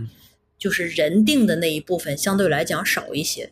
即便是被大家各种各样说，对吧？但还是比其他类型的组织那个人来定这个事儿的这个东西相对的比例要少一些。嗯，所以让人觉得比较的安心。嗯，严谨。对，我觉得，呃，当然我这个也属于我，我这个也属于体制内的工作哈。就是我有时候就是说着说就忘了，觉得自己不是。但是其实我们这个也是大家认为的体制内的工作，事业单位。就是我觉得你既然选择了。这一种工作就需要严谨，因为这种工作其实它的性质决定了你就不能想说什么就说什么，想做什么就做什么。如果你觉得这种工作特别的没意思，可以不选择，但是一旦选择了，就是要爱你所选，并且尊重自己的选择，就是要严谨。嗯，特别是做学术，对。就是我觉得这就是个人的选择，就是不是说选了以后再拿着饭砸碗，就是选了一个东西以后，它必然有这个东西的好，也有这个东西你所谓觉得没有那么肆意的地方，这是肯定正常的。那么你既然选择了这个安稳和安心，就要去做到这个工作所给予你的严谨和约束。这个是我觉得非常公平的。嗯，那约束呢？约束是来自于约束就是约束自己，自己约束自己。比如说那天我们直播的时候，有一个学生就来说了，说他是学学科物理的，他以后要当老师，然后但是他去实习过，觉得他老师和他想的不一样，然后他就是觉得当老师就是在课堂上讲课，但是没想到当一个老师还要去跟学生沟通，还要去回答学生的问题，甚至还要跟家长互动，他觉得烦爆了，嗯。然后让我给他上了一课。我说你是老师，老师就是做教育的，做教育的里边就不仅仅站在三尺讲台上讲课，你这里边包含了要跟学生互动，然后要做学生工作，要做家长的工作，还有跟你的同事相处，跟你的学科组相处，去参加各种各样类型的体制内的培训，因为你是一个老师。如果你觉得你接受不了这些，你可以不去做老师。体制内的工作还是有它特殊的使命感和它特殊的身份在的。所以说，就是我觉得去之前，这也是我经常跟这个小伙伴们说的，就是去之前不要想着觉得所谓的什么考这考那上岸以后就是人上人了，并不是这样的。首先，其次。更多的是你要知道这一类型的工作有他有需要的人的一个严谨和他自己的对自己的约束，都不是别人约束你，是你自己约束自己。这些东西都想清楚了以后，你再说所谓去上那个岸，求那个所谓的安稳。可能不仅在教师岗位是这个样子，就是可能体制内，对特别是像公务员，对，就是好多，举个例子，就是好多这些都一样。而且说白了，什么叫做公务员？那就人民公仆嘛。嗯嗯，是一种服务性质，然后回馈这个社会的这样一种岗位。那这一种岗位的约束性是非常大的。你怎么干你的工作，它不是随心所欲的，嗯它有自己的准则，有自己的规定，有自己的框框套套，更不用说这些软性的所谓人们说的明规则和潜规则，嗯这些东西都是为了维持这一个整个的机器和体制去运转的，可能我们不知道的一些必备项。嗯，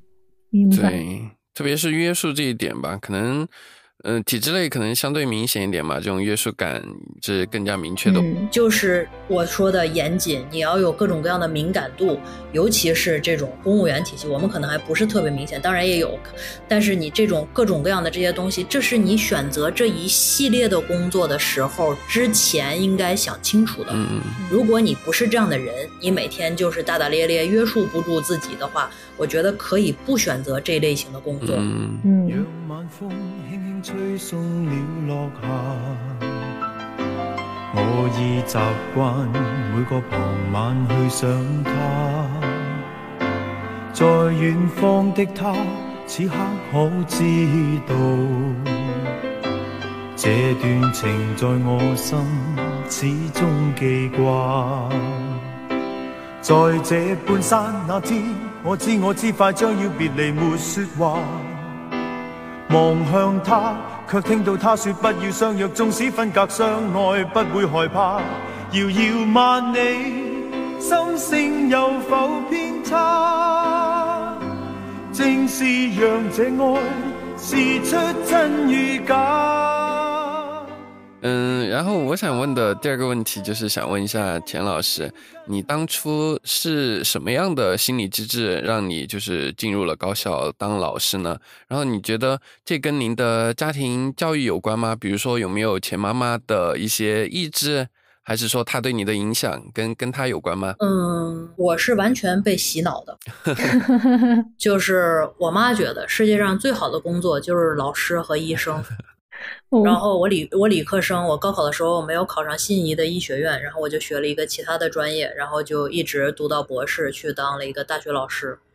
所以，呃，这个基本上就是长期不断的洗脑式的教育，造成了我内化了他觉得好的一个工作，然后觉得那个工作就是世界上最好的，并且我不仅内化了，我还自己把自己 摁在这个这个轨道上面这么多年。同时，我还是真的觉得他的眼光和想法不错，嗯，对，也也也是运气不错，我不然的话，这个也不知道去怨誰。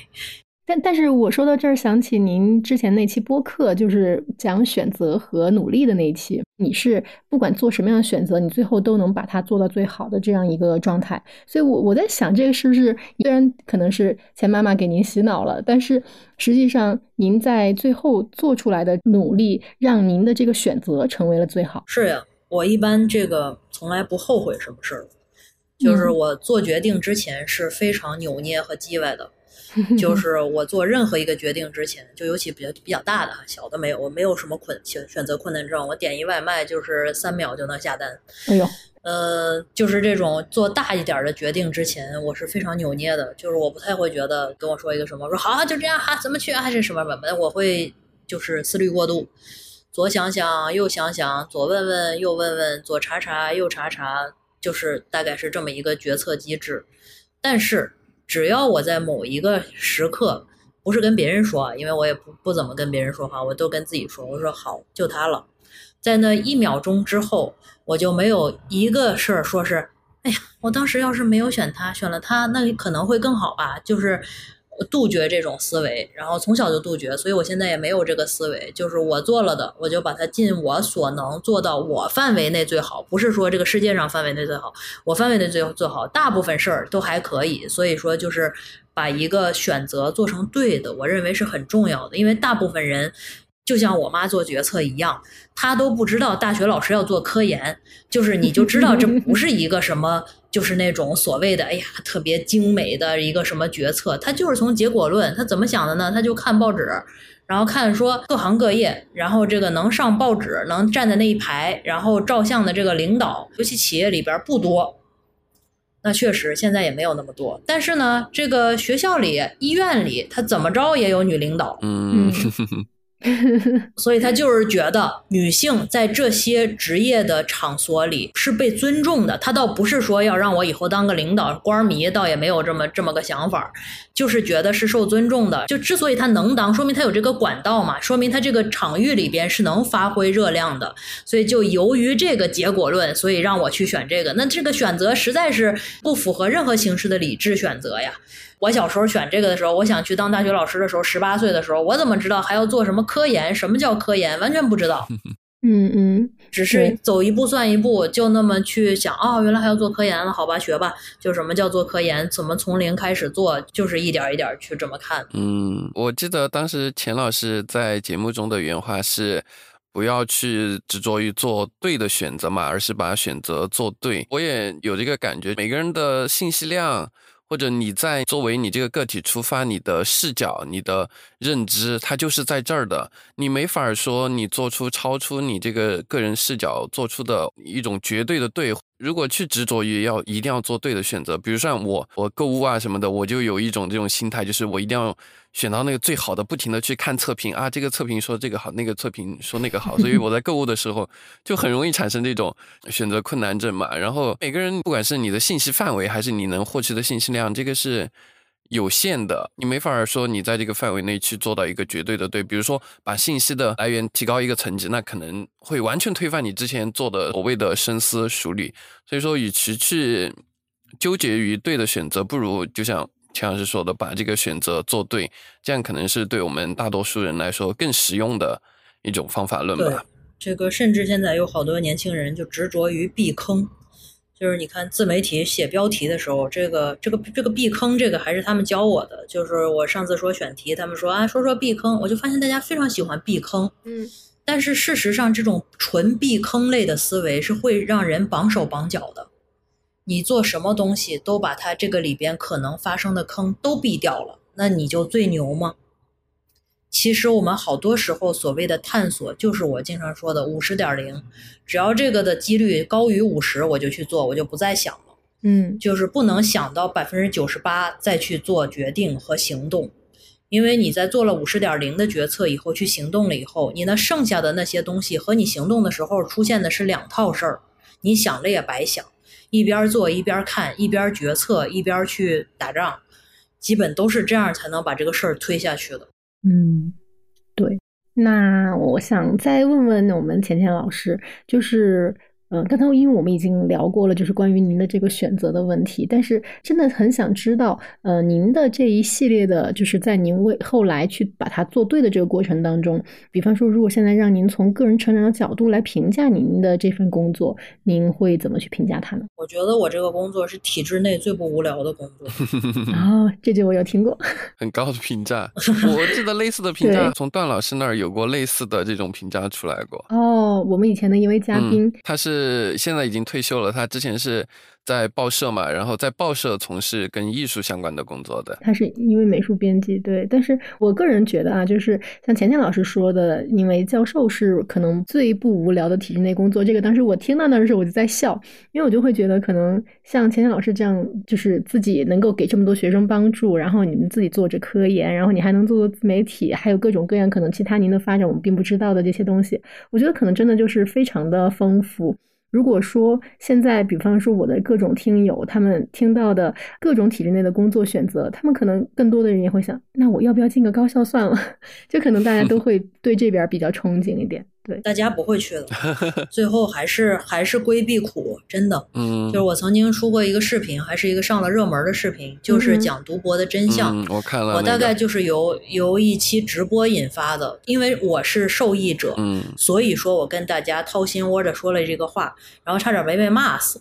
就是什么劝人读博天打雷劈，我因为读博给家里赚不上钱，你补给我吗？然后我到时候吃不上饭，延毕了，娶不上媳妇儿，买不上房子，你是不是给我买？就大概就是这一类型的东西。嗯，就是我指出的只是一个通过吃苦可能给自己垒一个壁垒，然后。达成一个累积性工作的这样一个路，我指出的是一个这样的路径。我觉得对于普通人家的普通孩子来讲挺好的。你通过自己吃苦、动脑子、费劲儿，给自己垒出了一个壁垒。你这个工作，当你再去做的时候，有好多人，即便是他比你家庭背景更强劲，但是他没有一个博士学位，也没有办法跟你来抢这个工作。这是不是个挺好的工作呢？我就抛出了这样一个问题和一个观点。但是同学们想听的是什么呢？就是你告诉我一个没有风险的，只要这个工作有一丝风险，就是我要是延毕了，我要是博士毕不了业了，然后你给我指着这个路，你就是一个王八蛋。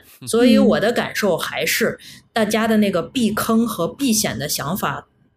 太多了，而按照我们基本上一个底层的逻辑来讲的话，我们人口众多，有一条路。它只有收益，没有风险，大家还都知道。那你说，就是我是觉得不太可能。嗯，那这条路要不就是假的，要不就是你即将受骗。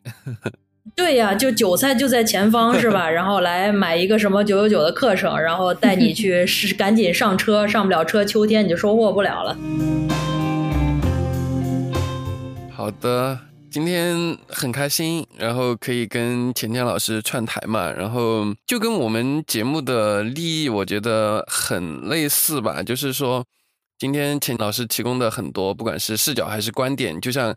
钱钱老师刚刚提到的。他的那期呃读博的推荐，很多同学在骂。我觉得这这种骂或者说这种意见的相左，我们之前也聊过，就是说别人给你的意见，那只能是意见，他更多的是给你提供一个思考的角度，或者说更多的信息量。最后的决定你还是得从自己出发，然后去考虑这个问题吧。你如果一味的照着别人的经验的范式去做，就算你成功或者你获得了所谓的那些成果，可能他也并不是。你所真正想要的，然后，嗯，我是真的很希望，就这期节目可以让我们的听众们听我们这期节目的同学们，大家都可以收获到更多的信息，然后让你对自己的规划有个更清晰、更直观的认识，而不是我们提到过什么东西还不错，或者我们说什么好，你就去照着做，这个可能不是一个好的做决定、做决策的方式吧。嗯嗯，不想那么多。就是百分之五十点零就可以做了。对，嗯，而且刚才钱钱老师有提到，他说他之前在选择工作的那些时候，其实他的妈妈也并没有说，哎，我们有很多可以参考信息啊，或者什么。但现在其实有钱钱老师平时的这些视频，然后包括我们播客，其实也会请到各种嘉宾在做各种，就是他们真正已经进入到体制内之后的一些生活分享啊什么的。其实我觉得。现在的小伙伴们在做这些呃人生选择的时候，其实我觉得真的是可以被点亮的。因为其实我现在我本人嘛，其实也会涉及到一些就是选择，因为刚辞职，然后其实这也算是我的一个人生转折点。就是我听钱老师的各种内容，我都会觉得很受启发和鼓励。说实话，你说一个工作十年的人，我是不懂那些道理吗？其实我肯定是懂，但是在很多时候我会忘掉它。然后听到了天天老师他剧里的这种分析的时候，很多时候可能已经在社会当中被很多破事儿给磨的逐渐忘记之后，然后突然听到钱钱老师的这个声音，看看他的视频，就会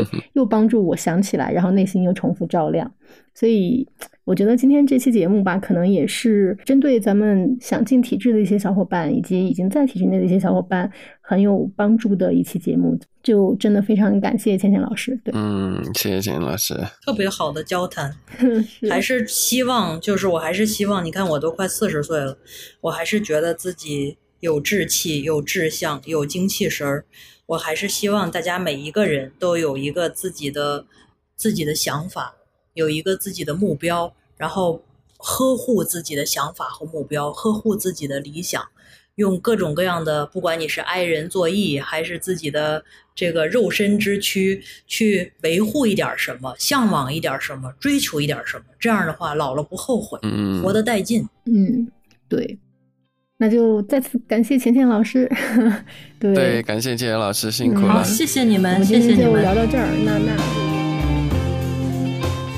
想要了解更多职场的干货和知识的小伙伴呢，就记得订阅我们钱静老师的会客厅这档播客。然后呢，想要听更多的体制内的生活和故事呢，也记得订阅我们体制内小学院的聊天局。嗯，再次感谢倩倩老师的做客，也谢谢大家的收听，我们就下期再见啦，大家拜拜，大家拜拜，拜拜。